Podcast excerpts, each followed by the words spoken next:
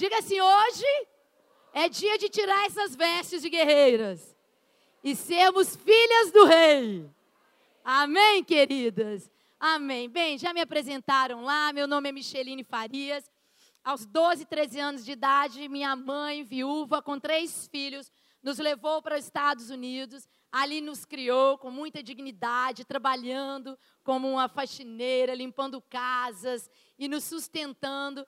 E ali naquele lugar, apesar de nós já virmos de uma família evangélica, meus avós maternos, minha mãe estava desviada, e mas ali eu tive um encontro com Jesus e aos 16, 15 anos e comecei a servir numa igreja, uma igreja portuguesa, tinha talvez 10% de brasileiros e começamos a servir ali, né, uma igreja que até hoje somos vinculados a eles, a eles, né, em amor, em serviço. Mas ah, depois de estar lá um bom tempo, eu fui para a igreja do meu irmão, que também nasceu nessa igreja e abriu o ministério dele, que esteve, e algumas conhecem, que é o pastor Marcelo, do livro Ajuste Suas Atitudes. Então, você vai ver eu pregando hoje, é, é ele de saia, mas eu estou de calça, tá entendendo? Eu já tive um lugar em Brasil que falaram assim: você prega igual um mineirinho que eu vi uma vez, muito parecido o povo de Minas Gerais. Aí eu falei, ai meu Deus, quer ver, né? Aí eu falei, ah, é? De onde ele é? Ele mora nos Estados Unidos. Sério? Aonde? Nova Jersey. Aonde? Eu falei, é meu irmão, querida. E nós somos muito parecidos. Pior do que isso é o dia que eu entrei numa pastelaria brasileira com meu bebê do meio. E ele branquinho, porque meu esposo, eu vou falar como conheci para vocês, mas eu entrei com o bebê do meio e uma mulher sentada no meio do restaurante, não, vi, não ia na igreja há muito tempo, e ela falou: Micheline, como você está? Como você está? Tudo bem? Quanto tempo? Ai, seu filho. Eu falei: É. Aí ela abriu, era inverno, ela abriu, ela falou: Meu Deus, esse menino não parece nada com seu marido, ele é a cara do pastor. Ele é a cara do pastor da igreja. Aí eu, bem alto, no mesmo tom, né? É verdade, a minha mãe fala que é a cara do meu irmão. E o cara comendo sanduíche só olhou assim, sabe? Falou: Meu Deus, o negócio já está nesse nível. tá, tá, liberado? né? e aí, então, isso daí é engraçado, mas eu estou falando isso porque muitas vezes a gente fala assim: eu vou casar, não vou casar com a família. Que engano, né, gente? Que engano que o filho vem igualzinho que a cunhada que você não gostava. Que engano! Na verdade, vem com um jeitinho. A esposa do pastor Marcelo esteve aqui com ele. Quem conheceu? Quem conheceu? Ok, olha aí. Ela é toda, né? Toda. De Curitiba, né, gente? Dá licença, né? De Paraná. Aí ela é toda assim e tal, né? E eu já chego assim, aí, pessoal!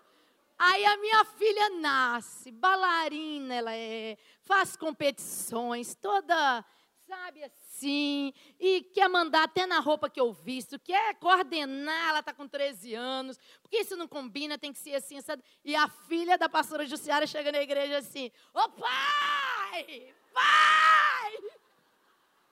Aí eu brinco com ela e falo, você está pagando uma língua. Você está vagando uma língua. E eu também, né? Que sou toda despojada, às vezes sem paciência, com muita, né? Titi, titi, titi, vambora, vambora, que tem coisa para fazer. Aí a minha filha tem que dar ré, voltar, conversar, sabe? Às vezes explicar, porque ela é daquele tipo, né? Eu sei que aqui tem muitas. Se chegar no lugar e tiver de sapato alto e todo mundo de tênis, já está assim, meu Deus, eu não estou adequada, né? Eu eu chego, eu não estou nem prestando atenção no que você tem no seu pé, tá entendendo? Nem no meu, na é verdade. Eu usei até bota de cor diferente. Saí do restaurante, eu falei, meu Deus, as botas são diferentes. Que que é isso? Porque tem mais coisa, é gente, né? É gente, eu quero conversar, eu quero estar com pessoas, brincar, falar. E eu tô aqui já tô lá, né? Eu, pastor Marcelo, temos essa, esse dom. Não sei se é dom, se é um defeito, mas a gente está aqui conversando centrado aqui e ela está falando que a gente foi, vamos dizer, no restaurante tal, restaurante tal e eu estou aqui, aqui. Eu, não, não é nesse não, é no outro. Mas pá, pá, pá. A minha cunhada olha e fala assim, mas o que, que é isso? Que, de onde, de, entende? Que planeta se saíram? Né? Que ela é focada, ela, você tem a atenção dela, é 100%, né? A pessoa melancólica, a pessoa, né? tranquila, né? O sanguíneo ele conta o caso dele e na hora que você vai contar o seu, já foi embora contar para outra pessoa. Ele não te dá tempo de você, é só o dele. Né? Então, é, só isso daí para dizer que era parecida com meu irmão. E ali nos Estados Unidos eu encontrei o meu esposo, que veio do Amazonas, de um vilarejo chamado Parintins. Aos 14 anos de idade ele foi estudar em Manaus. E em Manaus ele ganhou uma bolsa para ir ou para o Japão ou para os Estados Unidos, Havaí. E ele foi para o Havaí, então, né? Que é um estado americano, apesar de ser uma ilha, pertence aos Estados Unidos. E ele estudou lá, mas naquela febre que estava nos anos 86, 87, todo mundo indo para a América, né, ficar rico, ele abandonou lá, ele terminou os estudos, mas abandonou o retorno dele ao Brasil e a conclusão no Brasil e ficou lá, né? E para só você saber de algo interessante, é, ele foi trabalhar para o esposo da doutora Miller que tinha companhia de pintura. Olha como o mundo é pequeno. Mas nós só viemos descobrir isso há seis anos atrás. Ela tinha ido no meu casamento. Aí eu fui buscar as fotos. Porque quando eu me casei, tinha umas 300 pessoas, 250, e eu tinha 19 anos, era jovem. E você sabe, quando você tem 19, todo mundo de 40 é velho, né? Hoje nós estamos nessa situação crítica aí. Mas, é, ela estava lá, com, era patroa da minha mãe, ex-patroa da minha mãe, amigos da minha mãe e um ex-patrões do Rio, que aí já meu esposo tinha uma companhia também. E ela estava lá, mas foi quando meu irmão conheceu ela através de uma ovelha que estava fazendo terapia, que convidou para pregar na igreja, que ela chegou com o esposo, a gente já não se via há 17 anos. E ela chegou e apresentaram eu, ai, ok, fiquei com ela na sala VIP, eu vou te traduzir. Quando foram apresentar para o meu marido, aquele choque, né? Hildo! E ele tinha trabalhado para eles quatro anos. Olha que mundo pequeno, não é verdade? Né? E isso é uma lição, porque a gente nunca sabe as voltas que o mundo vai dar. E foi muito lindo o esposo dela virar para o meu rapazinho, que na época era mais novo, e falar assim: o seu pai foi um dos homens mais íntegros que trabalharam para mim. Né? Uma pessoa passada. E hoje tem essa liberdade. A gente nunca sabe nas voltas que o mundo vai dar. Eu estou falando isso porque hoje nós somos líderes e nós somos pessoas que são escolhidas para trabalhar com vidas. Mas isso não nos faz melhor que ninguém e nós não temos todas as respostas. Porque hoje você pode estar gerando uma liderada e nós devemos fazer com carinho, amor e respeito, porque amanhã um filho dela pode ser um instrumento de abençoar a vida de um filho nosso. Ninguém tem um pedigree espiritual ninguém tem uma história que ela não pode ser atingida num curto momento na vida. Então, por isso, a gente deve tratar cada pessoa com respeito, com amor, com graça, porque a gente não sabe o dia de manhã. E aquilo que você plantar, você vai colher. Amém? E então, ali, meu esposo, nós nos conhecemos. E, e, e a gente conheceu dentro da igreja, trabalhamos, servimos a Deus. E temos três filhos né? Dois rapazes, uma menininha, e temos vivido ali essa vida trabalhando na nossa igreja, com, com imigrantes brasileiros que chegam e também ali com um grupo, né? Hoje já dá um grupo enorme de crianças que nasceram lá, que estão assumindo a igreja americana e Deus tem sido bom. Eu disse isso tudo para dizer que Deus tem um Deus que muda a nossa história. Ele é um Deus que transforma as nossas vidas. E eu, ao entrar na igreja com 16 anos de idade, eu tive a minha vida transformada. Eu fui amada lá dentro. Eu tive um cuidado. Você tem que entender, eu entrei numa igreja onde todos os meus amigos eram filhos de diáconos, filhos de pastores, filho de obreiro. E eu não era, minha mãe não estava na igreja, pai eu já não tinha. Então eu já vinha desse quadro de não ter pai, de não ter a família envolvida, porque quando a minha mãe veio para a América dois anos antes de voltar para pegar o nosso visto, você não tem o pai nem a mãe ali na apresentação de escola. Você não tem o pai e a mãe ali. Você não tem o pai. Então, já era uma ferida. Mas o papel daquela igreja de me adotar foi uma coisa que restaurou o meu ser. E eu nunca me senti menor, porque eu não era da turma que os pais eram isso, isso e aquilo. Todo mundo vinha de uma linhagem. Isso nós a diferença que isso fez hoje para a alegria dos, desses pastores. Né? Ela, ela mesma, eu postei uma foto ontem, ontem, de ontem meu Facebook, e ela foi lá, eu consigo escutar ela com sotaque quando ela escreve. Ó, oh, Micheline, essa baixinha não para. essa baixinha está em todo lugar servindo a Deus na obra. E aí eu consigo escutar a voz dela e eu escrevi embaixo. Falei, puxei quem, irmã Zizi, né? Puxei a ela, mas eles me incluíram. E hoje, ela diz, ela fala, Micheline, de todas aquelas pessoas que estavam aqui dentro da igreja, quem ia sonhar que Deus ia escolher você para levar as nações? Mas hoje eu celebro isso com ela porque ela foi parte de me integrar. E esse é o nosso papel dentro da igreja como liderança, integrar nossas amadas chegando, entregar, integrar os filhos. Na minha igreja, eu sou leoa para jovens sem filho, sem mãe, desculpa, sem mãe. Jovens sem mãe dentro da igreja, não toque neles. Não, não coloque eles como segunda categoria. Não. Ah, mas o filho da fulana brigou. Traz os dois. Tá entendendo? E com meu filho eu falo, pois é, ele é complicado, mas ele não foi criado um lar como você. Então você teria que ter mais paciência para tratar com ele. Porque ele vem com mais carga que você, bonitão. Você pode ser mais tranquilinho um pouco. Então, assim, eu tenho esse carinho com eles. Tem um lá que a gente adotou, mas virou tão filho que agora ele faz parte do nosso pacote para Cancún todo ano, vai tudo pago. Também leva as mesmas bordoadas também. Bravo, né? Às vezes eu ligo para ele, mas o que, que você está fazendo? Não, tia, eu estou fazendo isso, isso. Ensinei a chamar de tia, porque quando você está lá no Cancún, né? No meio de Cancún, lá o pessoal fica, pastora, fala, não, gente, dá licença, sou de férias. Tá entendendo? Ninguém tem que saber que eu sou pastora aqui. Então, ensinei a chamar de tia, mas nós não sabemos o dia da manhã e o que Deus pode fazer com a semente de amor plantada.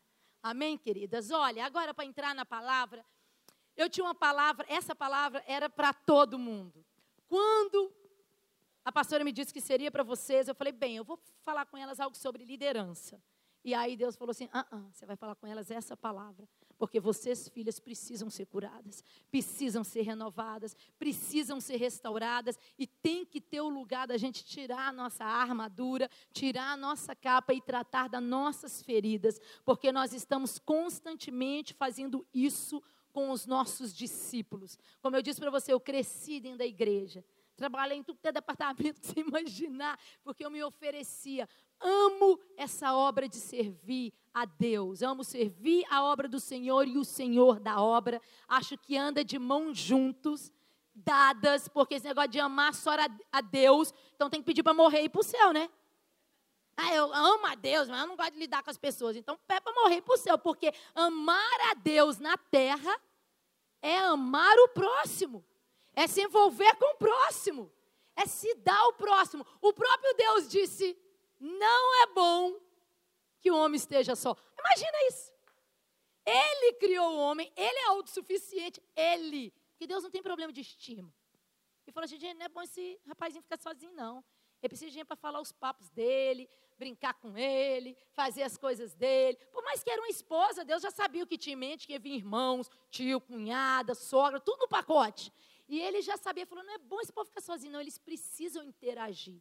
Então, essa conversa hoje em dia, que eu não estou membrado, eu não sou parte de uma equipe, mas eu amo a Deus, papo furado. Se você ama a Deus, você tem comunhão com o seu irmão.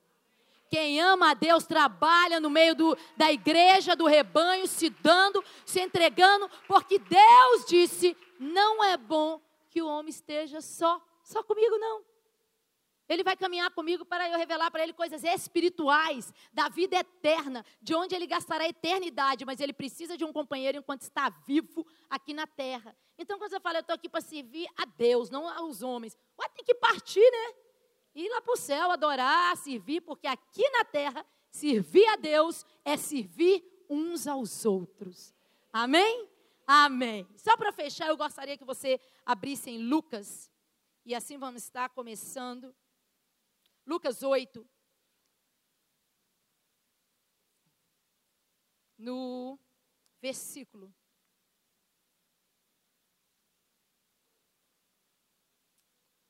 Quarenta e cinco. Lucas 8, versículo 45. Ali, nós vamos falar um pouco dessa história que é muito conhecida, mas o Lucas 8, 45 diz assim: Jesus perguntou: quem tocou em mim? Diga comigo, quem tocou em mim? Essa passagem está falando sobre a mulher do fluxo de sangue. Nós conhecemos essa história, vocês são líderes.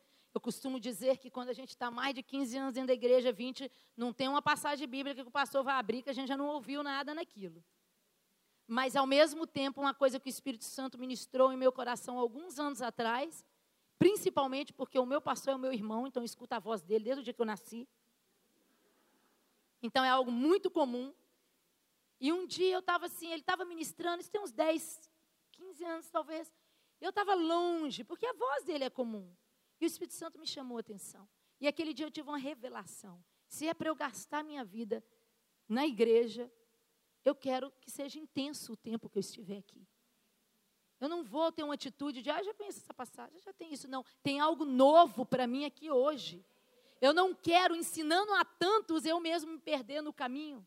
Eu não quero, passando para tantos, eu mesmo não receber.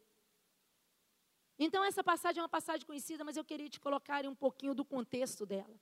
A Bíblia fala que essa mulher do fluxo de sangue sofria 12 anos de uma hemorragia. E a gente não sabe, mas existem alguns estudiosos que creem que, na verdade, ela era uma menina jovem que menstruou e nunca cessou esse sangramento.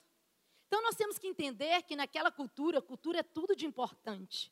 Eu tive um primo agora que foi na Índia e ele e a esposa dele na praia cômico, eles tudo enrolado em roupa lá na praia, por causa da cultura. Até chegar lá e de lá tem um local que fica para os turistas meio pancado da cabeça, né? Acho que é assim que eles pensam, né? Que fica com biquíni lá. Mas até uma certa área da praia e cruzar para o outro lado, elas estão vestidas de vestidão, se tampando. Cultura. Cultura tem que ser respeitada. E essa mulher vivia dentro de um contexto cultural. E o contexto cultural da época era que a pessoa, a menina que sangrava ou estava menstruada, ela era isolada. Ainda que os pais decidissem viver com ela, ainda que alguém que amasse decidisse, mas ela tinha um lugar, elas eram isoladas, um lugar para elas. Uma comunidade, como tem comunidades, para várias enfermidades, deficiências, sim ou não? Pessoa né, tem autismo, tem uma comunidade, uma linguagem, um, um, um agrupamento. O câncer, a mesma coisa. Com cada enfermidade, deficiência, se nasce uma comunidade onde as pessoas têm aquilo em comum. E essa mulher fazia parte daquela comunidade, da comunidade das imundas, da comunidade das que estavam feridas, das que estavam é, é, é soltando vida, emanando sangue do seu corpo. E nessa comunidade, eu gostaria de te convidar a passear comigo nessa história nem todo mundo que estava ali estava para ficar como essa mulher com fluxo de sangue estava. Muitas pessoas estavam ali só por cinco dias. Muitas pessoas estavam ali só por sete dias. Mas elas saíram, saíam daquele lugar. Mas aqui nós nos deparamos de uma mulher que está estancada em um lugar de dor, de vergonha, de tristeza, e ela não conseguia sair dali. Eu não sei se você está entendendo onde Deus hoje e o Espírito Santo é querendo te levar. Mas você já talvez se encontrou em situações, ou hoje está em uma situação, onde você já viu pessoas entrarem desse buraco, nesse buraco, e sair desse buraco.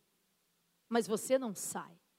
Você vê pessoas na equipe que teve problema com o pastor ou com uma amiga, irmã, saíram, perdoaram, venceram, avançaram, mas você não consegue sair daqui. Pessoas do seu grupo de liderança que tiveram um problema com filhos, com seus cônjuges, passaram aquela, tiveram com você, entenderam a sua dor, entenderam o que você sentia, conversaram sobre essa dor, mas elas saem desse lugar, mas você passa 5, 7, 10 anos e não sai deste lugar. Casamento talvez não mudou. Melhorou, você aprendeu a calar a boca. Seus pais não foram salvos. Seus filhos não foram transformados. Isso nos incomoda. Porque há um ditado americano que fala que a miséria ama companhia, mas o que ele está querendo dizer realmente, e por isso as comunidades existem, é que quando nós achamos alguém que sente a nossa dor, de alguma forma aquilo nos alivia, mas aquilo não nos cura, pessoal. Te alivia, mas não cura. Faz muito bem quando eu tenho um problema com ela ali e aquilo me deixou irritada na liderança, com a minha irmã de liderança, e ali eu descubro que não foi só eu que teve problema com ela. Ela também teve. Então isso melhora um pouquinho a minha dor, porque afinal de contas eu não sou a quizumbeira, termo bem mineiro, né? Ela é. Mas isso não cura a reação que eu tive no meio daquela confusão. E sempre vai existir outras pessoas que vão fazer aquele feio, aquela coisa ruim que estava dentro de mim nessa briga, sair para fora novamente. Fazer parte, conversar com quem está ferido, falar com quem está chateado, falar com quem está descontente, isso nos faz bem, mas não nos cura. E era nesse estado. Imagina essa mulher Imagina as pessoas chegavam e contavam: ah, sabe o que aconteceu semana passada? Isso, isso, isso e aquilo. Isso aconteceu, mas a fulana vai casar. Ou ela chegava e falava: semana que vem eu vou casar. Semana que vem eu vou comprar uma casa. Semana que vem eu estou abrindo outra célula. Semana que vem nós estamos mudando para um templo maior. Semana que vem eu vou abrir esse setor na igreja. E aquela mulher, semana que vem os meus filhos vão estar indo para a universidade. Aquelas mulheres entravam em lutas, mas saíam daquela luta. Mas essa mulher estava estancada. E há feridas e situações na vida nossas. E eu creio que é por isso que Deus separou e quis a mesma palavra, porque se torna muito difícil quando a gente trabalha todos os dias com isso, a gente poder estar bem relaxado num ambiente, perto de pessoas que a gente sabe que discipula, e receber essa palavra e rasgar os nossos corações e chorar, porque a gente fica com aquela responsabilidade que eu tenho que ser forte, porque eu tenho ensinado ela a ser forte. E Deus fez isso.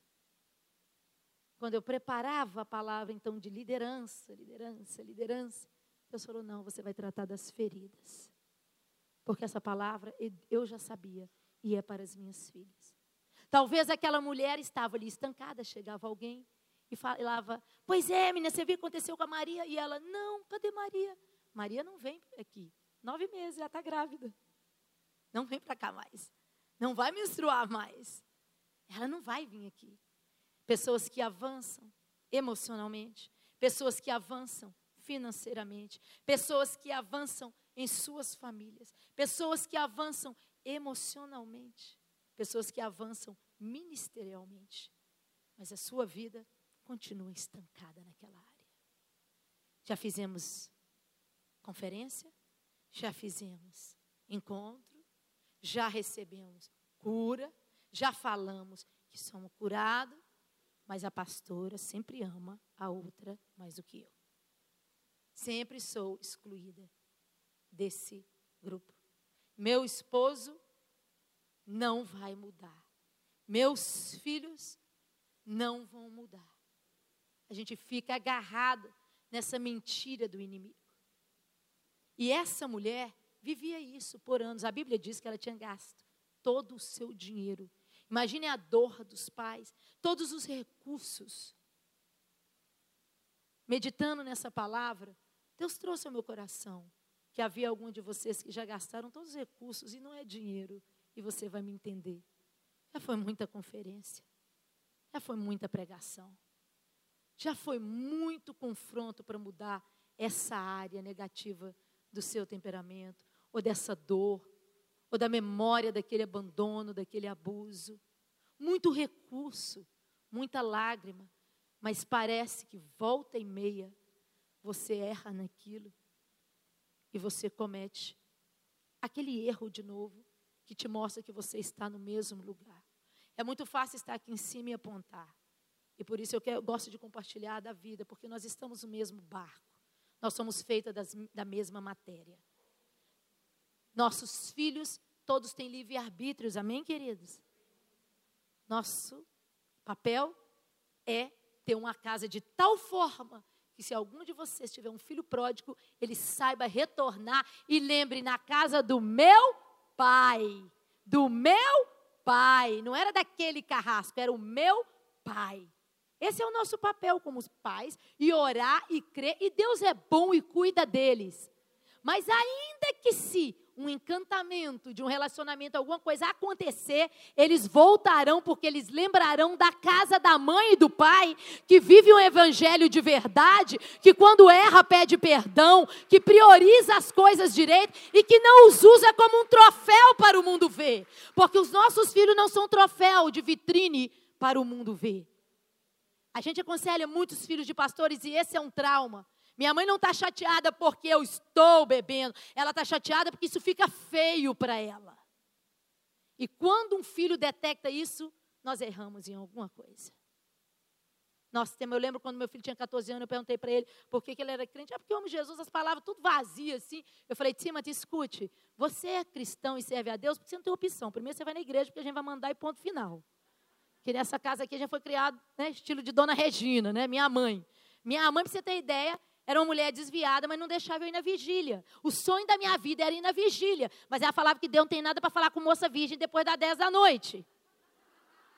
Essa era a minha mãe. Ok?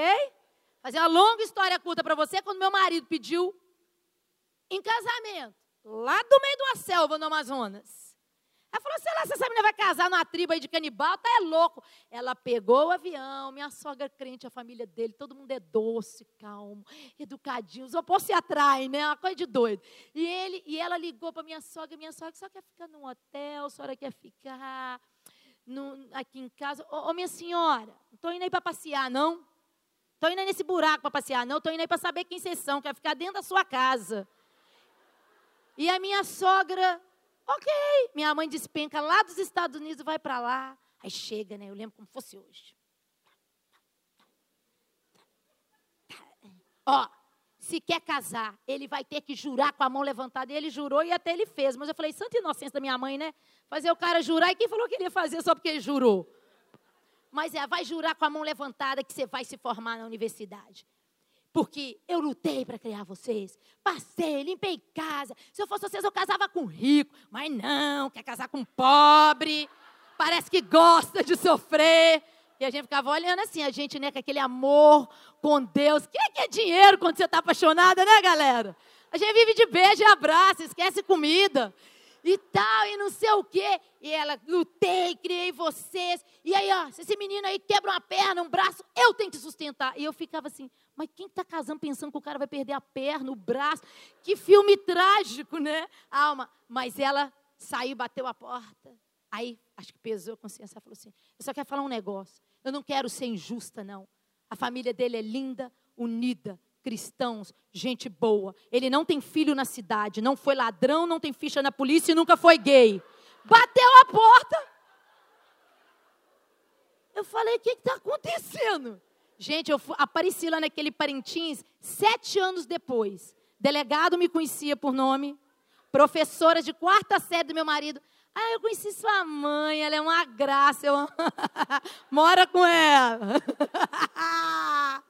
tá entendendo? E tal, e tal, uma graça, né? Mas assim, como Deus a usou para guardar as nossas vidas, e sozinha ela entregou duas filhas no altar, né? Meninas que né, se guardaram até o altar. E ela, uma mulher que nem andava com Deus, mas que tinha princípios. Está entendendo? Mas ela nos amava, não era um troféu para elas. E eu tentei passar isso para o meu filho. Falei, filho, vocês não, é, não tem nada a ver com eu ser pastora. Primeiro tem a ver que eu sou filha da Dona Regina. E segundo, porque eu te amo. E a gente te ama. E você sofrer dói na gente. Então, os nossos filhos, as nossas casas, elas têm que ser um lugar de cura, de restauração. Você não tem que dar satisfação dos seus filhos para ninguém. Eles não são troféu de vitrine, eles são filhos de Deus. Assim como cada discípulo que nós restauramos, assim como cada mulher que a gente levanta, assim como cada jovem que a gente fala, ah, uma esperança para você. Assim nós temos a responsabilidade de fazer com os nossos filhos. Amém, queridas? Doutora Adriana e eu cuidamos de um caso aonde uma pessoa que estendeu amor e restauração para um grupo inteiro de meninas que eram perdidas. Quando a filha dele cometeu um erro, ele a rejeitou. E a menina tomou um ódio disso. Porque como a gente pode, a gente ora para eles não errar. A gente ora para eles não cair. Sabe, Deus ministra isso, porque até hoje eu tenho meninos que nunca aprontaram, mas qual eu fico me perguntando qual seria a minha atitude? Qual seria a minha atitude? Será que eu falaria para ele a mesma coisa que eu falo para aquele jovem? Será que eu falaria para aquela jovem a mesma coisa? Será que se uma filha engravidasse, a gente falaria para ela que ela continua sendo uma princesa de Deus e que aquele fato não vai manchar a história dela? Ou a gente rasgava as fotos e os planos de princesa porque nos decepcionou? Não é fácil. Mas nós não podemos ter dois pesos e duas medidas. A Bíblia diz que aquele que ama os de fora mais que o de casa, ele é pior do que o ímpio. E o nosso primeiro papel é amar os de casa. Amém, queridos? Isso quer dizer também da família de Cristo, de vocês que trabalham juntas. Muitas vezes a gente vê uma irmãzinha nova chegando, a gente tem aquele amor para derramar uma na vida da outra. Mas a fulana está sentada aqui, eu quero a outra mesa. Deus o livre, não aguento mais essa mulher do meu lado. Ela é uma líder. Você chega na igreja, vê onde já está sentada, vai sentar do outro. Você está amando mais os de fora do que os de casa. Isso não agrada a Deus. E Deus quer nos alinhar como equipe, porque a Bíblia diz que através do amor o mundo conheceria que nós somos um. E aquela mulher ali estancada, um dia chegou uma turma lá alvoroçada. E eu ia falar para vocês isso por causa das feridas que a gente carrega, mesmo sendo pastoras, líderes, crentes. Há uns três anos atrás, minha menina pequenininha desceu na sala, falou, pai, e meu esposo vendo um jogo, pai, pai, olha esse passo que eu aprendi, né? Aquela dança competição, né? É, a gente viaja, ela faz competição de dança, balé, dança, hip hop, e ela aprendeu. E o meu esposo estava vendo, já falou, filhão, um minuto. Gente, naquele momento, a pastora Micheline, pregadora, hein? Hum, achando o quê? Líder da família. Ah, aqui não, ó. Eu perdi a cabeça com ele. Eu cheguei na sala, eu fiz assim. Falei, Tiffany, sobe. Eu falei, qual que é o seu problema, amor? Qual que é o seu problema?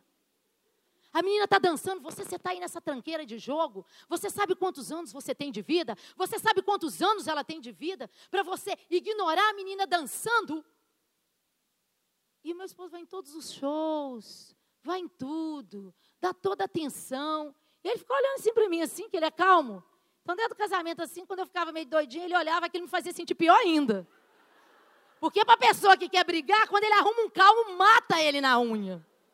Né? Tem aquele negócio, né? Me joga na parede, sei lá que o povo fala, me chama de largatista. Tem um ditado que o povo fala assim, brasileiro, que esse não é mineiro, não. Não sei o que, que eles estão falando, mas eu já vi. Mas ele ficava olhando, ele é firme, manda, mas não está afim de. Isso daí não vai rolar. E ele ficou olhando assim, eu subi. Quando eu subi para o meu quarto, o Espírito Santo, não foi uma voz, não, mas foi um, um pensamento. E eu tenho certeza que o diabo não falaria isso para mim, foi Deus. Falou assim: o que, que o seu esposo tem a ver com a falta do seu pai? O seu pai não te viu dançar. O seu pai não te viu casar. O seu pai não te viu pregar. Ele sustenta essa casa há 24 anos. Ele dá tudo para essas crianças. Ele vai em todos os jogos de futebol e ele vai em todas as danças dela. O que, que é isso que você fez? Porque eu sei que o Espírito Santo fala bem calmo com algum de vocês, mas ele sabe o que fala com cada uma. Né? Você sabe que aí eu lembro da dona Regina e falo, epa, agora o negócio vai ficar sério. E eu, na hora, entendi. Está vendo o que é uma ferida? Pastora, líder, mas estancada num buraco. Porque minha filha não tem trauma de pai. Minha filha não tem ausência de pai. Minha filha não tem problema do pai não ver, porque o pai vê tudo que ela faz, o tempo todo é presente e a ama. Aquilo era um problema meu. E eu transferi para ele. Presa. Anos na mesma ferida. Anos na mesma ferida. Estava conversando isso com a pastora, né? Aí a, eu falei para ela, estou nervosa de pregar, né? Quando eu nasci, só já pregava. Falei com ela, pastora, esqueci o nome, querida. Lígia, Lígia. Pastora Lígia, né? Eu falei, nossa, quando eu vou pregar, que a fundadora da igreja está lá quase, aí eu tremo, né? Eu falo, gente, seriedade, né? Pregar para para nossas mães espirituais, né? Que deixa para gente um legado desse, que nos abençoa. É lindo, é lindo, né? É lindo. Eu me sinto assim, honrada quando eu vou na igreja ministrar, igual eu fui no México e os pastores, assim, eu falo, meu pai, né? Que, que, que responsabilidade, né? A gente ministrar diante de pessoas que hoje nós estamos aqui por um preço que eles pagaram. É verdade? E eu me vi ali estancada. Eu falava com a pastora quantas vezes passam anos para Deus poder tratar uma área em nossas vidas. E aquela mulher estava exatamente daquela forma. Só que um dia houve um alvoroço naquele buraco onde ela estava. Só que nesse fim de semana está tendo um alvoroço nessa conferência. E Deus vai entrar nessa área e vai curar nossas feridas, amém? Deus vai restaurar essas áreas. E talvez as mulheres chegaram lá e falaram: gente, vocês não sabem o que, é que vai acontecer. E a mulher com fluxo de sangue lá. Agora, mais uma novidade. Gente, vai passar um homem aí semana que vem. Que dia? Quarta-feira. Você vai, vou, minha filha. Minha menstruação acaba segunda, graças a Deus. Estou fora. Partiu. E não sei o que e tal. Eu também vou, eu também vou. E talvez aquelas mulheres, porque podiam ver Jesus quando quisesse, nem foram ver. Mas a mulher com fluxo de sangue naquele buraco, ela escutou essa notícia. Ele vai passar por aí? Ele vai estar na área? E ela falou: Ah, eu vou lá. Eu vou lá.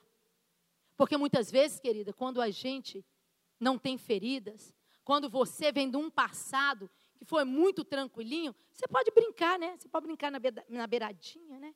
Na beiradinha, sim, porque a vida não foi tão ruim. E aquelas mulheres, eu vou lá ver Jesus, talvez nem foram. Porque amanhã eu vejo ele. A vida não é tão ruim assim. As coisas vão rolar, mas quando nós sabemos de onde a gente veio e do que Deus fez em nossas vidas, nós não temos tempo para estar tá brincando nessas coisas que ficam um pezinho aqui, outro ali, não perdoo, não vou mudar, não vou rasgar meu coração, porque a gente sabe de onde saiu e nós não queremos voltar para lá. E entendemos que não podemos dar lugar ao diabo. E aquela mulher recebeu aquela palavra e ela disse: Eu vou lá Sabe por que, que eu vou lá? Sabe por que, que eu vou perdoar a minha irmã de equipe? Porque do jeito que eu estou nessa equipe, não vale nem a pena estar. Tá. É melhor perdoar do que continuar nessa equipe. E como eu não vou abrir mão da minha equipe, eu prefiro perdoar. Aquela mulher falou: do jeito que eu estou vivendo, viva ou morta, tanto faz. Então eu vou lá, o que, que vai acontecer comigo? Vão me matar? Eu, eu sou uma viva morta. Não vai fazer diferença. Não vai mudar nada.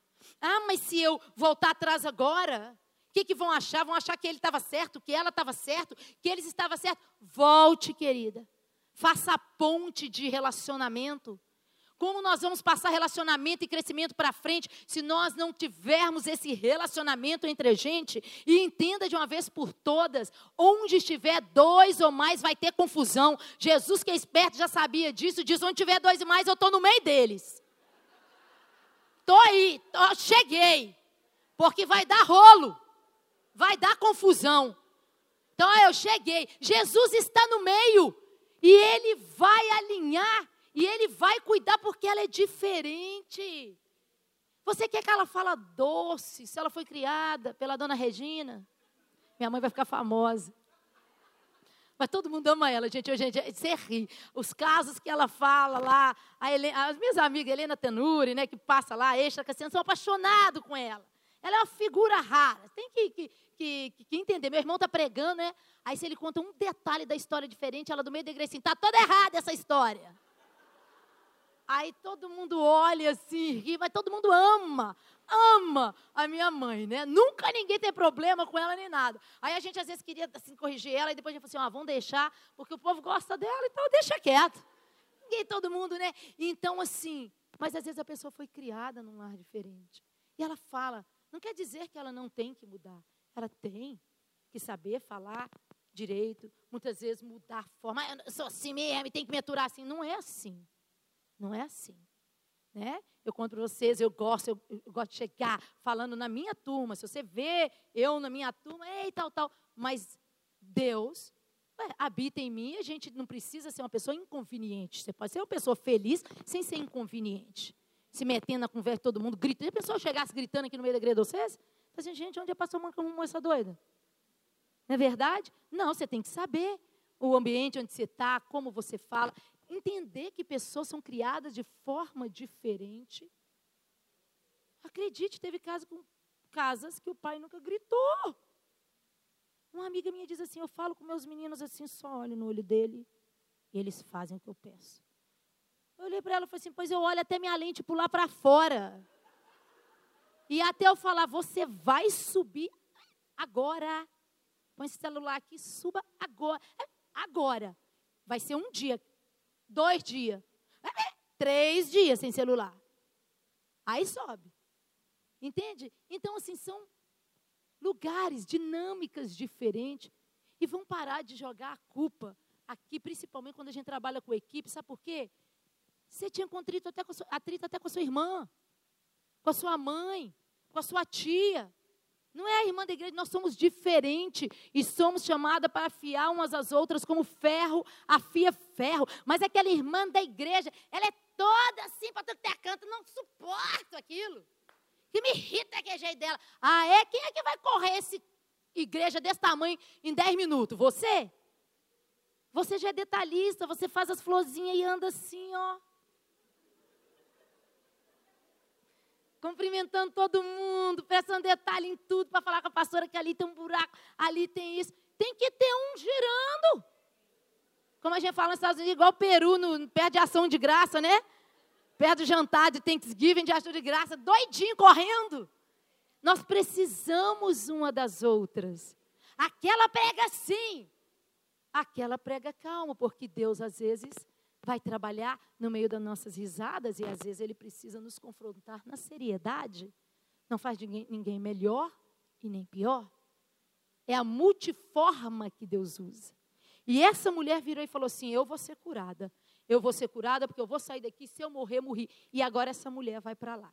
E eu quero voltar para o texto com vocês agora, que é o interessante, porque quando essa mulher decidiu ir para lá, ela tomou ousadia e tocou nas vestes, na orla, aquilo que arrastava no chão. Ela nem tocou em Jesus. Ela tocou na orla, naquilo que estava arrastando. E olha isso daí, no, voltando um pouquinho, no 43, diz assim: estava ali certa mulher, Lucas 8,43, que havia 12 anos vinha sofrendo de hemorragia e gastara tudo o que tinha com os médicos. Mas ninguém pôde curá-la. Ela chegou por trás dele. Só voltando, ela gastou tudo, tá? Tudo que ela tinha os recursos. E nada pôde curar. Entenda algo. Tem coisas que os seus quatro anos de teologia vão te ajudar. Sua formação vai te ajudar. As muitas conferências que você participou vai te ajudar.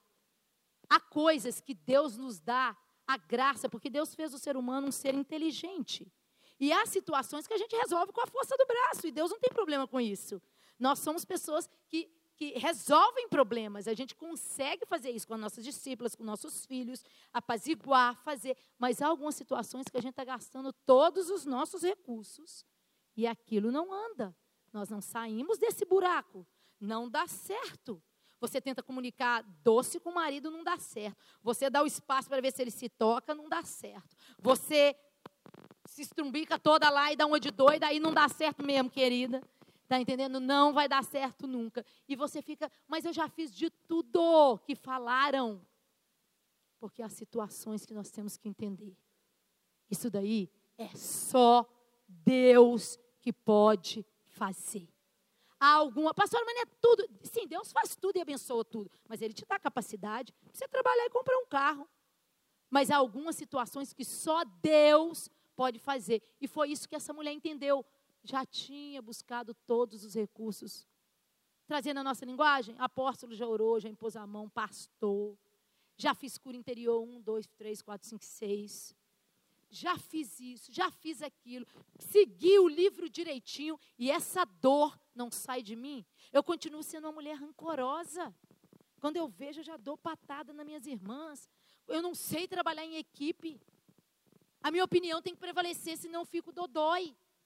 Que nós temos que entender, gente, que se falar que cor que a gente vai fazer o forro dessa mesa aqui, ah, você fala bege. e alguém lá fala assim, eu acho que bege não tem nada a ver, por causa disso e disso, você já leva aquilo para o pessoal. Como se a pessoa está falando o forro né, de você, ela não te chamou de bege, não. Ela falou que o forro é bege. E a gente já fica dodói, porque a gente se sente ferida, a pastora não escuta a gente. E tem outra coisa também, a gente tem que cair na real, às vezes, saber que a gente não é boa para umas coisas, não. Ninguém na minha igreja me chama para decorar. Porque já sabe que as flores vão sair tudo pregada errada mesmo. E para mim, qualquer coisa tá bom, tá bom. Tá bom, tá, tá, tá amarelo. Nice. Verde, beleza. Roxo, lindo também. Porque eu tô. É como Deus nos faz. Eu não, eu não, não fico pegada a detalhes. Eu sou mais de olhar o macro e aquilo, e né, aquela coisa de gente visionária que vai trabalhar, e o que precisa, e o que as pessoas precisam. E então, mas nossa, minha pastora nunca me chama para decorar. Para quê? Tudo que eu faço é brega. E ela é toda detalhista. Mas ela me põe para ministrar, ou ela me põe para organizar a sala VIP cozinha, porque mineira é boa para cozinha, não é verdade? E aí vou fazendo as coisas. É, mas nunca me chamam para aquela reunião. Você é ruim com aquilo. Por isso. Se você fosse boa, você tá, crer que você estava lá. Essa que palavra de ânimo em falar que eu sou ruim nisso. Então você é boa em tudo.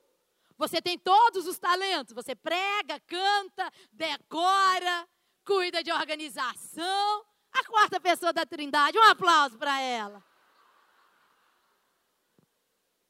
Ué, adianta ficar dodói.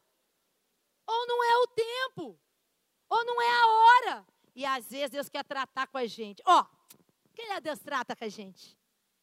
Vou contar para vocês. Já ministrava, já pregava, já tinha ido no Japão, já tinha. E Deus virou e falou através de uma profecia para mim no ano de 2012. Ah, a partir desse ano, eu vou te colocar na frente de milhares e milhares ministrava para mil, para 800 pessoas, Canadá, Japão, Portugal, aqui no Brasil mesmo, mil e pouquinha, tudo isso, falou milhares. Falei, epa, é agora. Só que ele não contou para mim que eu ia começar fazendo isso traduzindo, entendeu? Então a pessoa gosta de falar, pregar, contar os casos dela, agora eu fico repetindo lá que nem o papagaio da Ana Maria Braga. Não é verdade? Ela fala, eu repito. Ela fala. Você acredita que nós pregamos na igreja? Aí, como desceu, o pastor falou assim: aqui vocês duas, ó. Ana Maria, que parecia a doutora Miller, e eu, papagaio pequenininha. Gente, foi um barato. Mas o Senhor faz da forma que Ele quer fazer. E na hora que Deus começa a fazer na forma que Ele quer fazer, o diabo sempre vai levantar pessoas para te falar o contrário. E uma pessoa um dia chegou para mim e falou assim: Olha só, você não é uma projeção de ninguém, uma sombra de ninguém. Deus quer te usar poderosamente. E eu falei: Mas Ele está usando. Para mim, tanto faz, eu estou servindo. Eu estou aprendendo, porque tudo aquilo que se repete, você tem que processar para traduzir, entender e para falar para vocês. Isso está entrando em minha mente, está me enriquecendo como pessoa. Eu tinha me formado em psicologia, e, e, e, agora traduzindo, e é, a gente fica muitas vezes, segunda e terça-feira, nos ministérios, aconselhando pastoras, líderes, equipe, e eu ali aprendendo como aconselha assim, assim. Deus é grande, lindo em tudo que faz, e muitas vezes a gente rejeita o lugar de tratamento e de crescimento por causa desse negócio que somos cabeça e não cauda. É verdade que eu sou cabeça, mas José era cabeça e ele era o segundo homem do Egito. Ele não era o primeiro e ele estava no centro da vontade de Deus. Ele era o segundo homem do Egito. Para falar que hoje, ah, você vai conseguir tudo, e tete, e ppp, aquele negócio do eu, do eu, o eu tem que ser exaltado, o eu tem que aparecer, tem que falar meu nome lá na frente, tem que falar que eu dei três dúzias de bolo, tem que falar que senão eu fico magoada, afinal de contas, quem pendurou esse abajur aí fui eu, não tinha essas luzes aqui, fala daquele microfone lá, feinho na frente e não fala do abajur. Todas essas coisas que só acontecem em Nova Jersey, aqui na equipe não tem. Mas assim, é que eu estou acostumada a pregar lá, então lá eles precisam ouvir, vocês não. Entende? Aqui todo então não dá certo, não tem nenhum problema antes das conferências. Mas aquela mulher diz: Eu vou ser curada. Eu vou ser curada. E se eu morrer, morri. Eu vou me render. Que a doutora Mila falou hoje. Eu vou me é, é, é, abrir o meu coração, eu vou me prostrar e eu vou deixar Deus me curar. E foi isso que aquela mulher fez. E quando aquela mulher sai daquele buraco e toca as vestes de Jesus, olha o que, que acontece aqui. Ela chega por trás dele, toca na borda do seu manto e imediatamente sua hemorragia cessou. E Jesus pergunta: quem, diga comigo, quem tocou em mim? Naquele momento, Jesus começa uma cura na vida daquela mulher. Porque ele diz: Quem me tocou? E olha o que os discípulos respondem. Pedro e todos negaram, dizendo: Mestre, a multidão toda te aperta e aglomera te seguindo, ninguém te tocou. Ninguém te tocou. Agora eu vou dizer para vocês: aquela mulher era conhecida na cidade porque ela era enferma e tinha dinheiro e tinha gasto tudo que ela tinha em volta dos médicos. Todo mundo sabia que aquela mulher estava lá, tá? Todo mundo ali sabia que aquela mulher estava lá. Ah, mas ela se cobriu. Mais um motivo. Por que tem alguém todo coberto chegando tão perto de Jesus e ele com 12 homens ali ninguém percebeu? Poxa, você sai com a sua pastora, 12 mulheres, e vem uma pessoa estranha, nenhuma de vocês perceberam? Mas o que aqueles homens estavam dizendo é: é ninguém, porque essa mulher é um nada. Ninguém te tocou. É um zero à esquerda. Talvez eles viram. E sabe quando a gente trabalha no ministério, que a gente vê que aconteceu uma coisa errada, você só olha para outro amigo de equipe, tipo assim. Você está dizendo assim, tira daqui agora, porque não, é para ficar aqui e tal, tal, esse negócio está errado. Eu acho que foi isso que os discípulos fez assim, um para o outro, assim, falou assim, depois a gente pega ela pedreja ela todinha. Mas agora, vamos fazer muito alvoroço aqui não, que esse negócio vai dar muito escândalo. Mas, ó, só olharam para o outro. Mas Jesus para tudo e fala, quem, quem, quem, quem, quem me tocou? E eles dizem, ninguém me tocou. Porque era como eles viam ela.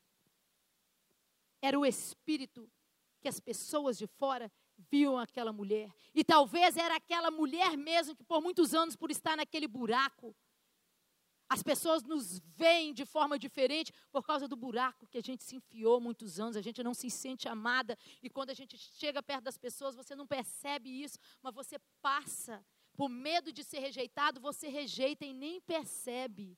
Porque você tem tanto medo de ser rejeitada, que você já chega tipo assim, se for me rejeitar, estou nem aí, estou aqui mesmo no celular, se falar comigo, falou, se não falou, estou nem aí para nada também.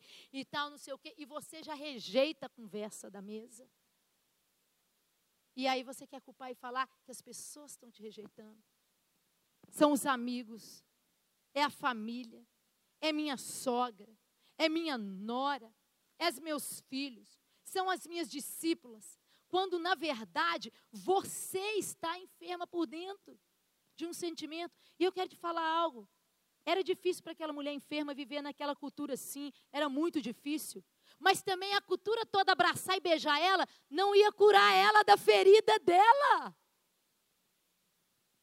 Provavelmente toda aquela vergonha e exclusão que ela passava foi usado para que ela cansasse daquele quadro.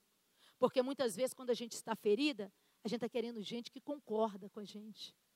Que diz, não, não, mas ontem eu fui lá e falei meia dúzia para o meu marido. E a gente que é amigo fala assim, ah, fala mesmo que você tem direito. Eu sei o preço que você paga por esse homem.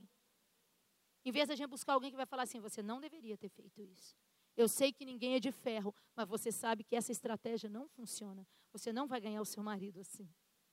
Mas a gente busca uma pessoa que concorda. Quando a gente quer falar mal de alguém, alguém que vai concordar. Essas são minhas amigas. E sua amiga de equipe. Eu tenho na minha equipe muitas amigas. Se eu tiver problema com uma pessoa, eu sempre falo para aquela que eu sei que é amiga dela. E que é uma mulher de Deus. Para ela virar para falar assim para mim, pastora Micheline, ela te ama. Ela está assim, eu percebi essa dificuldade, mas ela te ama. Revê no seu coração o que, que você fez que desencadeou esse sentimento nela. A gente não gosta de ouvir isso. Mas é verdade. Pessoas que apaziguam, pessoas que nos unem. Não pessoa que fica do meu lado. O que, que adiantava o povo ficar com dó dela e ficar com ela no buraco? É isso que nós queremos? Pessoas no nosso buraco? Ou pessoas que nos tiram desse buraco? E aquela mulher saiu daquele buraco e parou de culpar as pessoas. A culpa é das pessoas. As pessoas estão me rejeitando. A culpa não era daquela cultura, ela tinha uma hemorragia. Ela tinha uma ferida. E o que as pessoas fazem ou não com isso é indiferente, porque você tem pessoas que te perseguem e você rejeita essas pessoas, e quando você tem uma ferida, você tem pessoas que te amam e você continua rejeitando essas pessoas. Porque se elas falarem de um jeito que parece que tocou naquela ferida, você já coloca.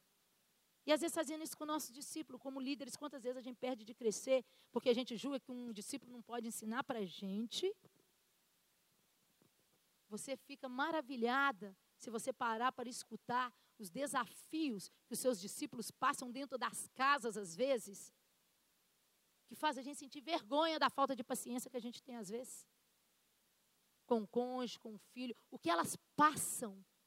Você fica, meu Deus, como que essas mulheres tomam banho e chegam até aqui?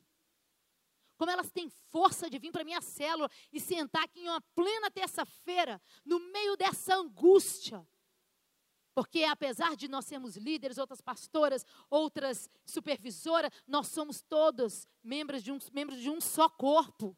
E através do amor e do companheirismo curamos uns aos outros. Quantas vezes eu estava cansada para liderar minha célula e quando eu abri a minha porta, porque mesmo sendo supervisora, eu sempre gostei de ter célula, é abrir a casa e as pessoas entrar.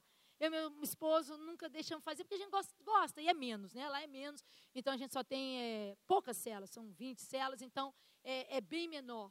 Então a gente nunca deixou de liderar. Mas às vezes eu estava desanimada. E Deus envia aquela discípula para chegar uns 15, 20 minutos antes e ela te conta uma história do que ela venceu.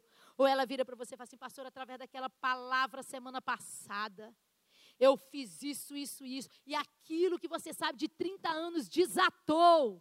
E você fica assim, meu Deus, a palavra que saiu da minha boca transformou a vida dela. Eu quero esse poder sobre a minha vida.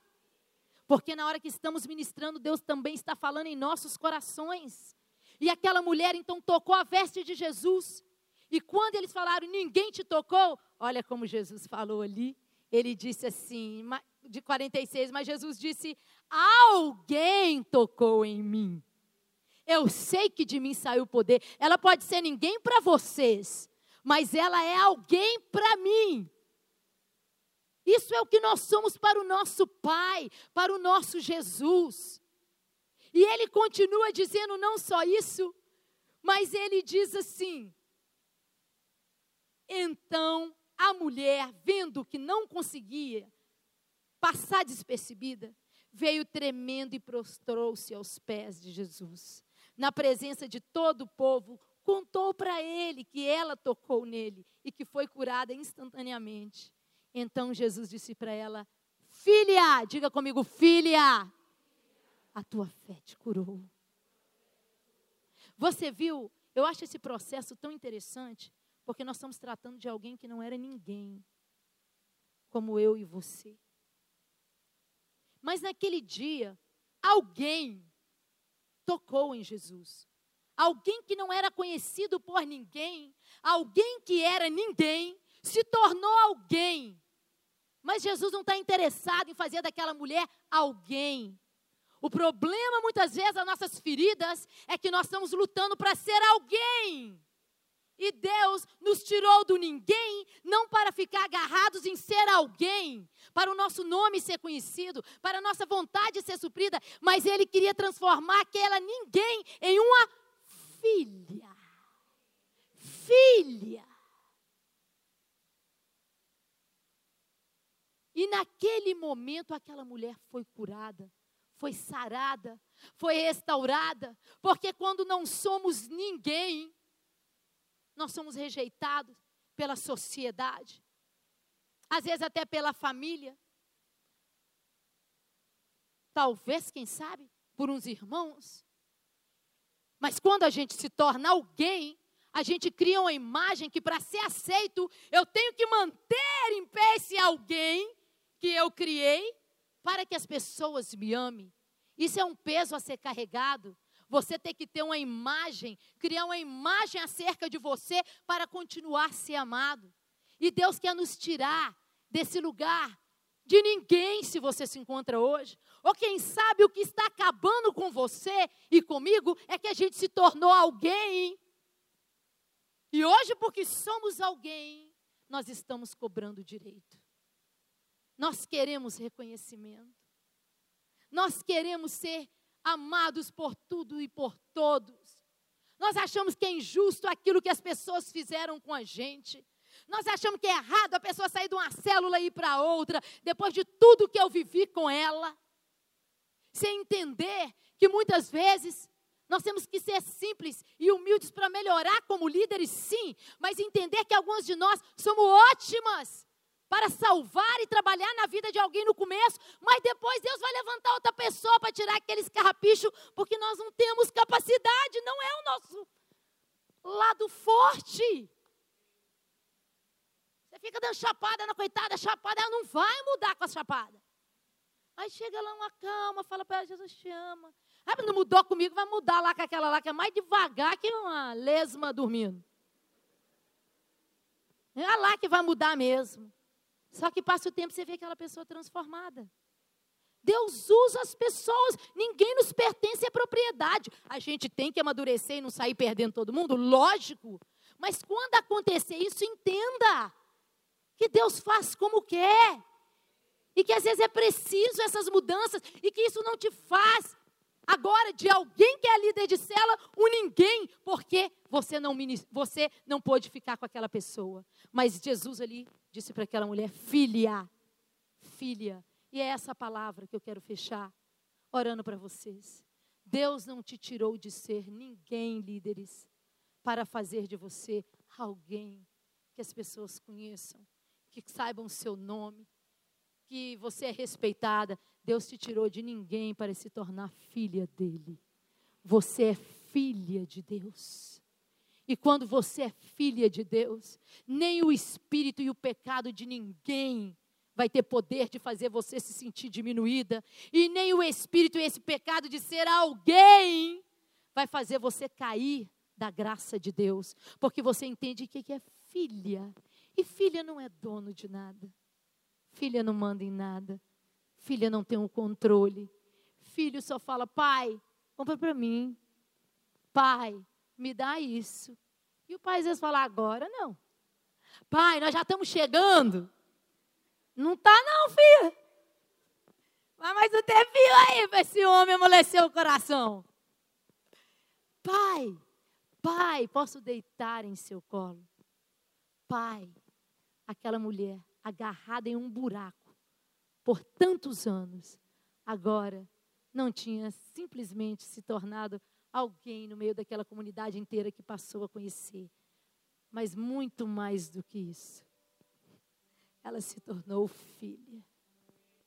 Eu quero que você feche os seus olhos e veja hoje aonde estão a sua angústia, a sua ferida, a nível de liderança. Já que a pastora separou esse tempo para liderança, a nível de liderança, será que é esse sentimento de ser ninguém que tem te colocado nesse buraco, presa? Será que esse sentimento de achar-se excluída, de sentir que todos entram por uma luta e saem dela, mas você parece estar estancada nesse buraco e não consegue sair? Ou eu quero te perguntar: será que ser alguém, querida, na obra, no reino, ser uma líder, Será que é isso que tem acabado com a sua alegria? Aquilo que um dia para você era um sonho, hoje se tornou um peso. Aquilo que para você era alegria, talvez hoje você tem sentido, como a doutora Mila pregou essa manhã, que você não consegue acertar, que talvez você não é como as demais da equipe. Será que se tornar alguém te levou a esse nível que você está hoje de liderança, talvez cansada, talvez desanimada, muitas vezes ministrando para mulheres da sua célula e vendo aquelas mesmas feridas em seu coração. Mas hoje Deus veio aqui para te chamar de filha. Você não é ninguém.